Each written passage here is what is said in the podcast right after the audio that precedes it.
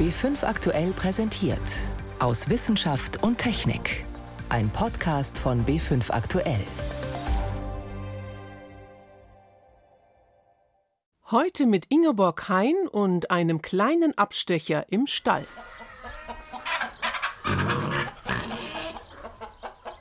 Hühner und Schweine haben nicht unbedingt etwas gemeinsam, außer ihr Leben auf dem Bauernhof vielleicht. Aber warum sich auch Corona-Forscher für diese beiden Tierarten interessieren, erfahren Sie in dieser Sendung. Außerdem schauen wir nach Frankreich, zu Notre Dame und den Wiederaufbauarbeiten nach dem großen Brand. Als erstes aber beschäftigen uns die teils heftigen Reaktionen auf die ersten Zwischenergebnisse der Corona-Studie aus Heinsberg. Ich begrüße Sie zu unserem Wochenrückblick aus Wissenschaft und Technik. Die Studie aus Heinsberg war schon von Anfang an in den Schlagzeilen. Alle warteten schließlich gespannt auf die Ergebnisse aus dem kleinen Ort Gangelt, wo sich hunderte Menschen an dem neuen Virus angesteckt hatten. Endlich ein Forscher, der nicht nur theoretisch Statistiken hochrechnen wollte, sondern konkret untersuchen, wie hoch ist die Dunkelziffer, wie hoch die Zahl der tatsächlich Infizierten. Das Forscherteam um den Bonner Virologen Hendrik Streeck ging also mitten rein in den Hotspot. Kaum waren die ersten Ergebnisse veröffentlicht, hagelte es ziemlich schnell Kritik. Von unwissenschaftlichem Vorgehen bis hin zu Propaganda war die Rede. Schauen wir auf die Fakten. Johannes Rostäuscher mit Einzelheiten des Für und Wider der Studie und der Kritik. Hendrik Streeck ist hörbar angegriffen. Mit vielem hat er gerechnet, als er kurz vor Ostern seine Ergebnisse präsentiert hat, aber sicher nicht mit einem Shitstorm. Also mich hat es wirklich extrem überrascht, weil ich auch immer noch davon überzeugt bin, wir haben da eine fantastische Studie gemacht und auch sehr schnell die Ergebnisse geliefert. Aber dass man dann dafür so angegangen wird, damit habe ich nicht gerechnet. Da werde ich auch noch einige Wochen mit zu tun haben. Was werfen die Kritiker Streeck vor? Die Form der Präsentation. Studien werden normalerweise in einem wissenschaftlichen Journal veröffentlicht, nach ausführlicher Begutachtung. Wenn die Zeit drängt, schon mal vorab die Rohfassung im Netz. Aber nicht auf einer Pressekonferenz, sagt Christiane Wopen, Vorsitzende des Europäischen Ethikrates, die sogar zusammen mit Streeck in einer Expertenkommission sitzt. Wopen im ZDF bei Markus Lanz. In diesem Expertenrat haben wir ja nicht beschlossen, dass er diese Pressekonferenz macht oder dass diese Zwischenergebnisse vorgestellt Nein. werden. Ganz im Gegenteil habe ich mhm. mich sogar dagegen ausgesprochen, weil ich finde, dass es nichts bringt zu dieser Zeit, diese Ergebnisse tatsächlich zu präsentieren. Es bringt für die Wissenschaft nichts. Und dann muss man sich fragen, was hat die Politik von den Zwischenergebnissen? Ja, es ist interessant, aber mhm. wir können daraus noch keine bundesdeutschen Ergebnisse herleiten. Auch Annette Less-Möllmann, Professorin für Wissenschaftskommunikation, kritisiert Streeks Pressekonferenz. Ich habe festgestellt, dass es eine starke Verbindung gab zwischen Ergebnissen oder vorläufigen Ergebnissen und politischen Forderungen, die ich so nicht nachvollziehen konnte. Bei manchen Beobachtern ist der Eindruck entstanden, die Ergebnisse sollten vor allem Argumente liefern, die der Landesregierung von Nordrhein-Westfalen in den Kram passen. Hendrik Streeck weist die Kritikpunkte vehement zurück.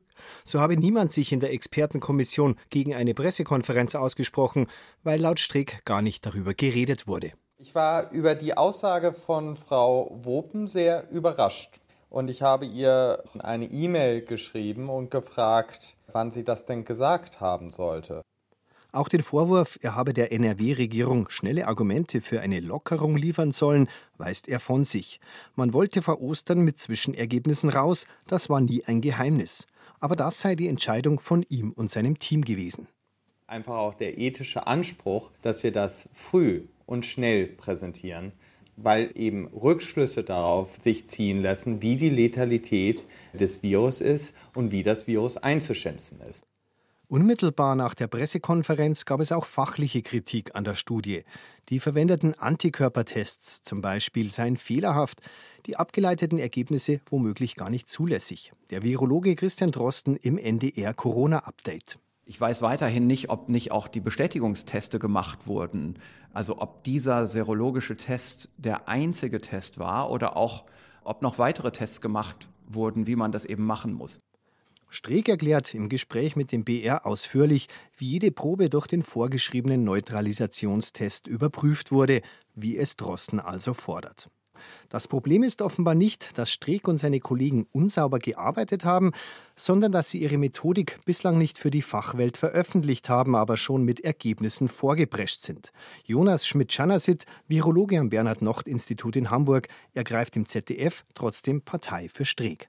Ich glaube, die Kollegen haben das schon so dargestellt, dass es ein Zwischenergebnis ist für diesen Bereich Heinsberg. Mhm. Und man muss auch sagen, niemand anders hat ja sozusagen diese Analysen gemacht, die jetzt dort gemacht wurden in sehr kurzer Zeit. Das muss man den Kollegen wirklich hoch anrechnen. Ja.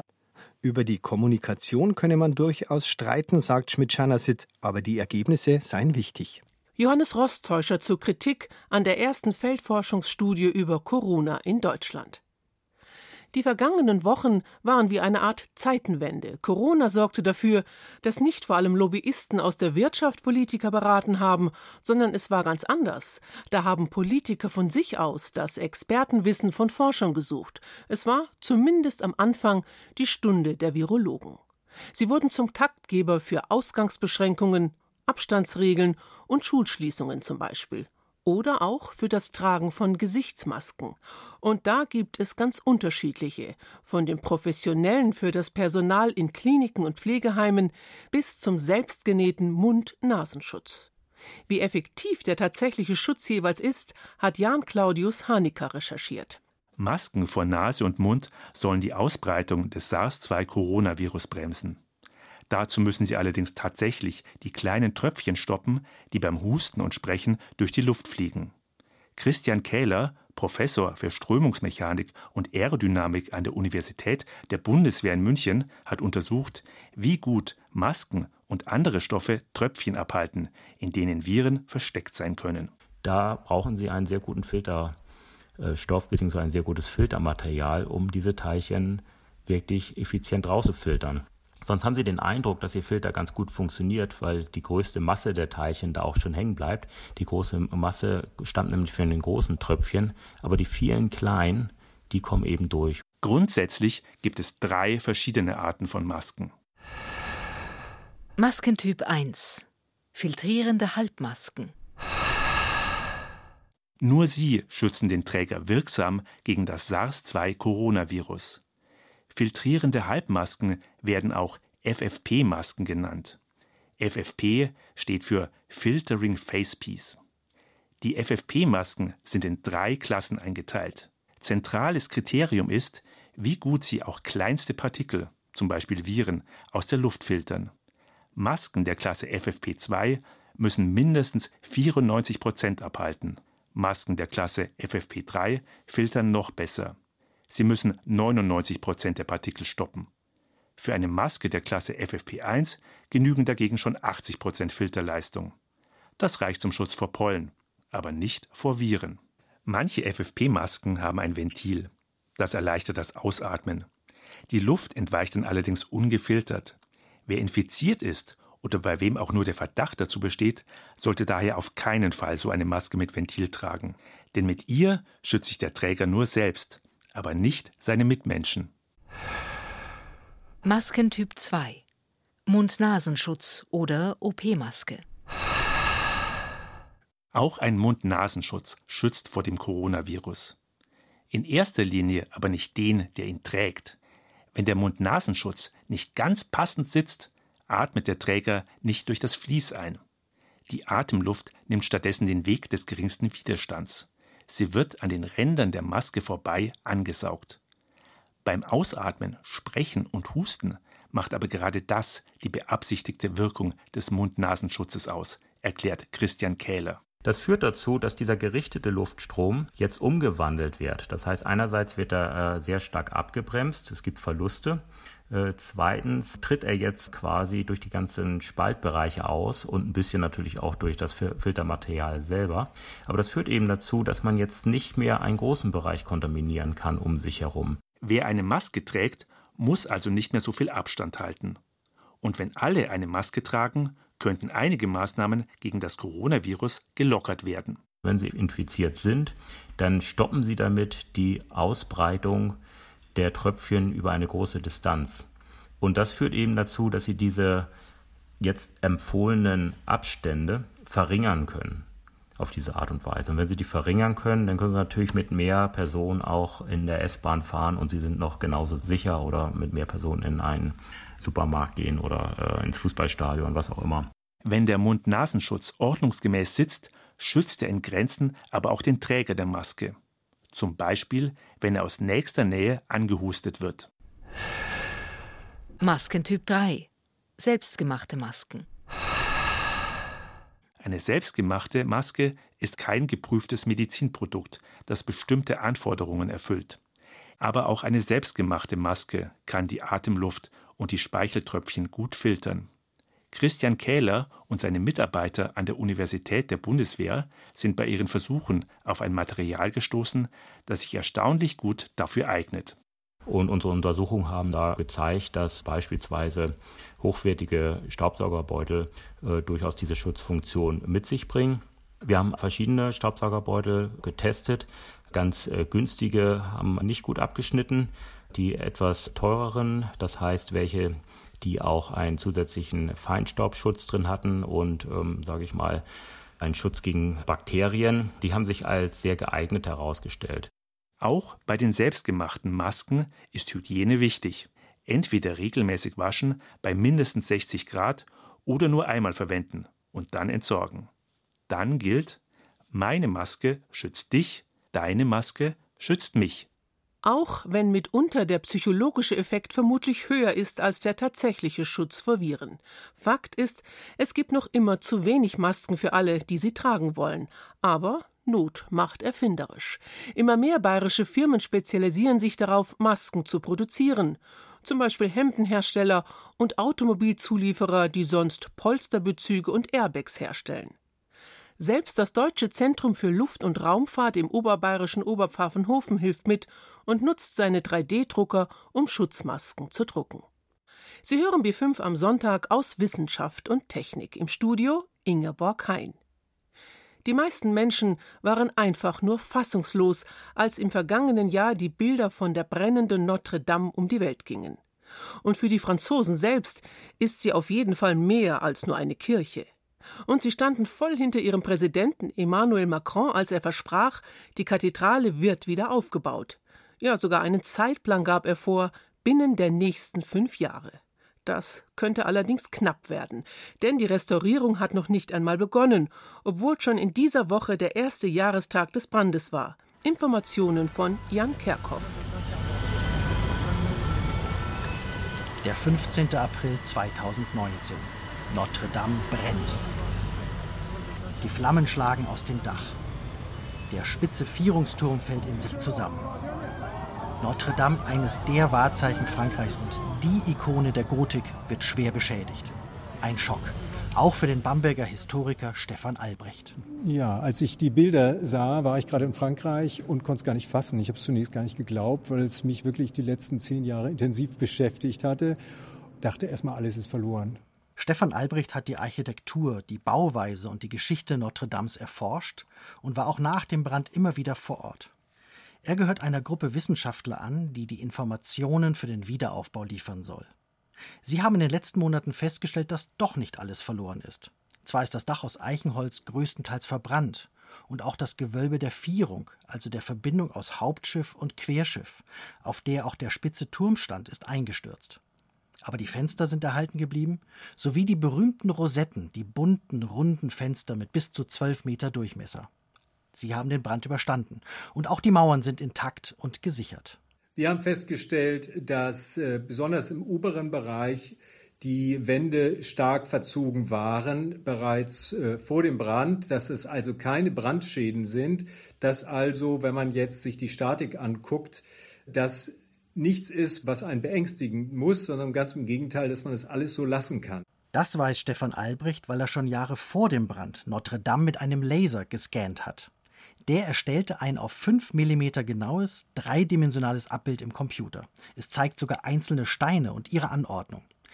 Diese Bilder konnten mit dem jetzigen Zustand verglichen und so die Schäden und damit die Statik eingeschätzt werden. In den letzten Monaten haben Arbeiter zudem die Außenwände abgestützt, so dass die Kathedrale nicht mehr einsturzgefährdet ist. Skulpturen und lose Steine wurden ebenfalls gesichert. Aber der Wiederaufbau hat noch nicht begonnen. Das, so Stefan Albrecht, hat ganz praktische Gründe. Zum einen, weil die Brandstelle mit Blei verunreinigt ist. Das Blei war seinerzeit mit im Dach verbaut worden. Durch das Feuer wurde es flüssig und lief in die Kirche. Die Arbeiter mussten mit Schutzanzügen und Atemmasken arbeiten und alle halbe Stunde pausieren, was die Aufräumarbeiten behinderte.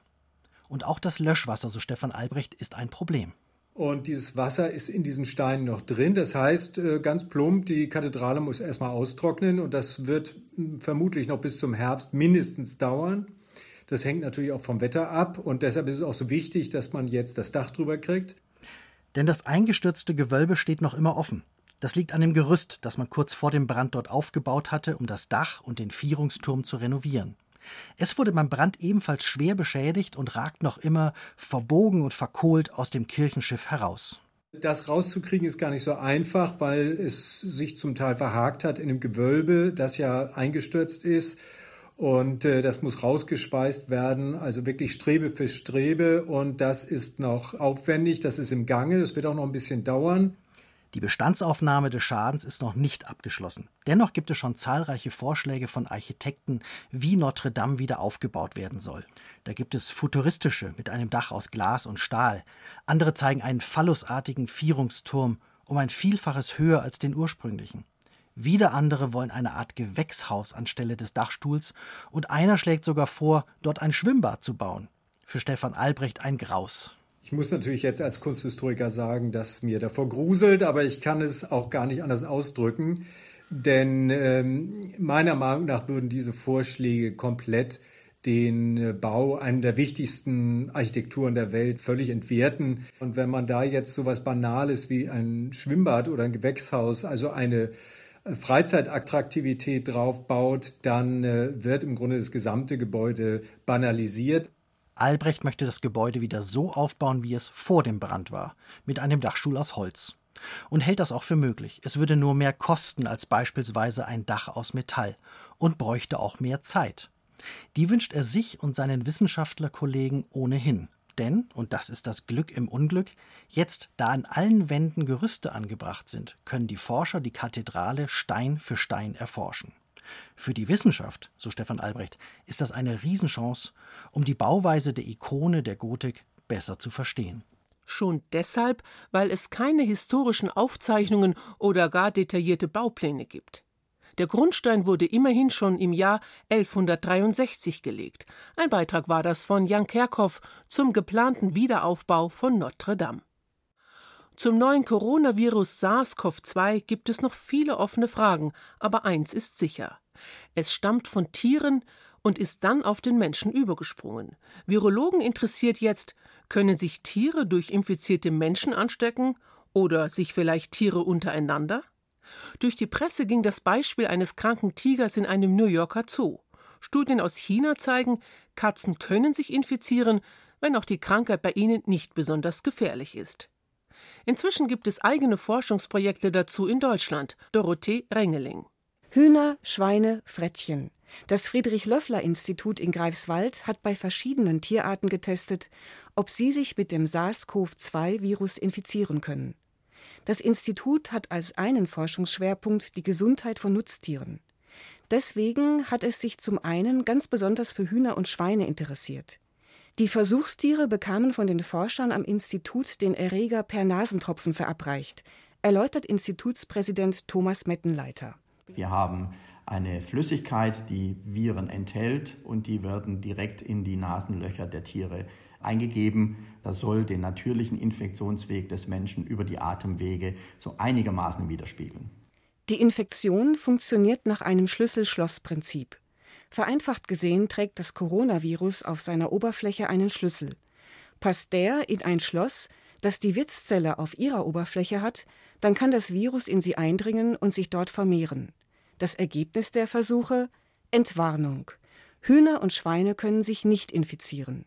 Sie sind kein Risiko für andere Artgenossen. Das ist eine sehr gute Nachricht für den Menschen. Das heißt, diese Tiere können, so wie das jetzt zumindest aussieht, damit auch keinen Erreger ausscheiden, der gefährlich werden könnte für den Menschen, also auch kein potenzielles Virusreservoir darstellen. Das Friedrich-Löffler-Institut hat aber nicht nur Nutztiere in den Blick genommen, sondern auch Frettchen getestet. Denn weltweit wird nach Tiermodellen gesucht, die die Infektion des Menschen widerspiegeln.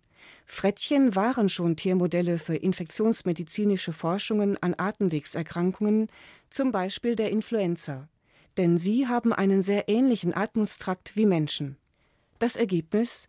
Das Coronavirus kann Frettchen infizieren. Die Viren vermehren sich im Tier und werden ausgeschieden. Auch ein chinesisches Forscherteam hat das in einer Studie gezeigt. Das ist eine gute Nachricht. Frettchen können jetzt als Tiermodell eingesetzt werden, um zum Beispiel Medikamente zu testen. Das machen die Wissenschaftler demnächst mit einem Impfstoff. Sie wollen wissen, ob das Immunsystem der Tiere mit Antikörpern reagiert, die die Infektion hemmen. Und dann testen, ob sie gegenüber einer Infektion danach geschützt sind, also kein Virus mehr vermehren können und keine anderen Tiere mehr anstecken können. Vergleichbare Versuche starten in Deutschland demnächst auch an Rhesusaffen. Sie entwickeln nach einer Infektion mit dem Erreger eine Lungenentzündung. Unter anderem ist das Deutsche Primatenzentrum in Göttingen an den Versuchen an Rhesusaffen beteiligt. Der Leiter der Infektionsbiologie, Stefan Pöhlmann, hatte vor kurzem mit einem Team herausgefunden, was genau dem Coronavirus den Weg in menschliche Wirtszellen freimacht. Das Virus trägt den Schlüssel für das Eindringen in die Zelle auf seiner Oberfläche. Und dieser Schlüssel muss in zwei Teile gespalten werden, damit das Virus eindringen kann. Und wir haben herausgefunden, was diesen Schlüssel in zwei Teile spaltet. Das ist ein körpereigenes Protein. Genau dieses Protein will er in Tierexperimenten hemmen. Es gibt sogar schon einen Hemmstoff, der das bei Menschen kann. Er ist in Japan in einem Medikament zugelassen. Um ihn im Tierexperiment zu testen, braucht er die Rhesusaffen. Diese Tiere sind für unsere Forschung besonders gut geeignet, weil sie den Schlüssel auf der Oberfläche des Virus genauso spalten wie Menschen. Deswegen kann man Hemmversuche in diesen Tieren besonders gut durchführen. Man kann davon ausgehen, dass die Rhesusaffen die Covid-19-Erkrankung sehr gut abbilden. Außerdem haben sie noch eine Besonderheit. Ihr Immunsystem ist dem vom Menschen sehr ähnlich. Denn man möchte zum Beispiel ausschließen, äh, dass nach einer Impfung Antikörper gebildet werden, die die Infektion nicht hemmen, sondern verstärken. Und solche Untersuche sollten wieder in nichtmenschlichen Primaten durchgeführt werden. Auf diesem Weg hofft Stefan Pöhlmann, ein Medikament zu finden, das die Covid-19-Erkrankung gar nicht erst ausbrechen lässt. Was Forscher von Rhesusaffen und Frettchen lernen können. Ein Beitrag von Dorothee Rengeling über Corona-Forschung an Tieren. Damit endet für heute unser Wochenrückblick aus Wissenschaft und Technik. Am Mikrofon Ingeborg Hein.